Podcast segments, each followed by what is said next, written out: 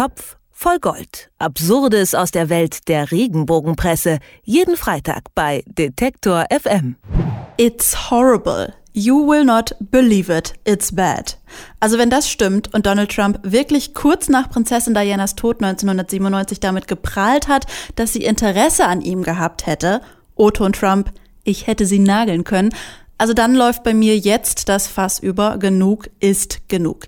Ähnlich sehen es scheinbar auch über eine Million Briten, die den US-amerikanischen Präsidenten mit Hilfe einer Petition an einem Staatsbesuch in England hindern wollen.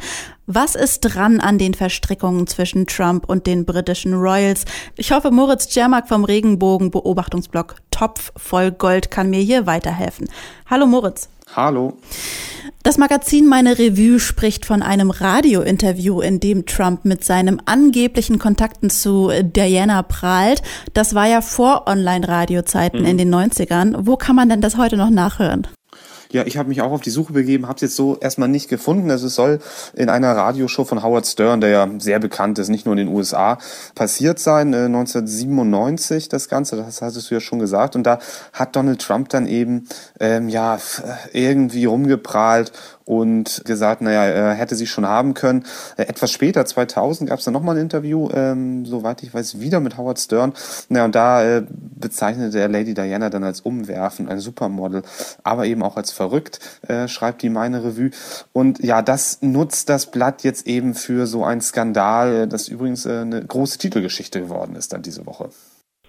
Nicht nur Diana, auch die aktuelle Lieblingsprinzessin der Briten, nämlich Kate, hat von Trump schon ihr Fett wegbekommen. Für oben ohne Bilder, die Paparazzi von ihr gemacht haben. Daran habe sie ja schließlich selber Schuld, wenn sie sich entblößt an den Strand legt. Hat er vielleicht recht?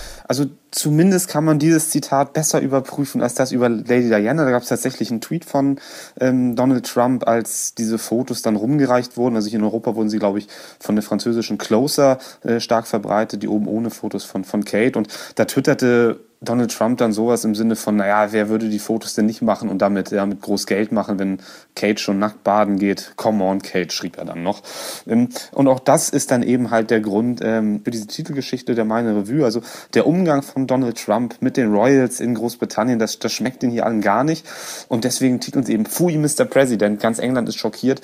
Ähm, denn, und das ist dann eben der aktuelle Bezug, Donald Trump soll ja bald nach Großbritannien kommen und da einen großen Staatsempfang bekommen. Naja, und dann könnte es eben knallen. Genau, äh, Dianas Söhne William und Harry haben ja angeblich auch schon angekündigt, dem US-Präsidenten nicht die Hand geben zu wollen. Bahnt sich hier vielleicht tatsächlich eine britisch-amerikanische Staatskrise an? Also ganz, ganz interessant ist das auf politischer Ebene ja tatsächlich. Ähm, zum, zum Hintergrund vielleicht ganz kurz. Diese Einladung zum Staatsempfang, die gibt's tatsächlich. Also die hat sich meine Revue jetzt nicht ausgedacht, sondern die hat äh, Theresa May beim Besuch in den USA im Weißen Haus ähm, Donald Trump übergeben. Das Ganze im Namen der Queen. Man muss allerdings dazu wissen, ähm, diese, diese Einladung zum Staatsempfang, auch wenn die Queen dann da große Worte irgendwie bei einem Bankett schwingen muss und äh, irgendwie in der Kutsche mit dem Präsidenten fahren muss.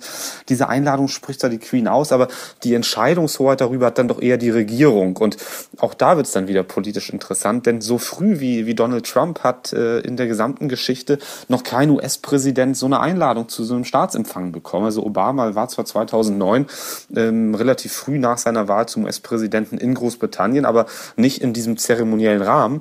Der hat erst viel, viel später diese Einladung bekommen. Und bei Donald Trump ging es jetzt eben sehr schnell und man vermutet so ein bisschen, dass das Ganze von Theresa May mit Kalkül gemacht wurde nach dem Brexit oder dem bevorstehenden Brexit. Äh, braucht Großbritannien eben starken Handelspartner. Auf der anderen Seite des Atlantiks gibt es die USA und deswegen ist jetzt eben diese, diese Einladung ausgesprochen worden. Naja, und ähm, dass es den, den Royals dann vielleicht tatsächlich nicht so wahnsinnig schmeckt, äh, diesen, diesen Rüpel, der über die verstorbene Diana und über Kate dann eben so herzieht auf Twitter oder in Radiointerviews, das kann man sich dann schon irgendwie so ein bisschen vorstellen. Man muss vielleicht auch einfach nur frech genug sein, um den Briten zu gefallen.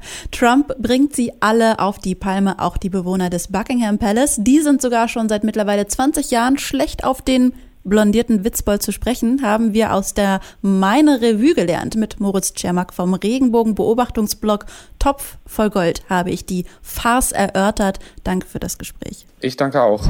Topf voll Gold. Absurdes aus der Welt der Regenbogenpresse. Jeden Freitag bei Detektor FM.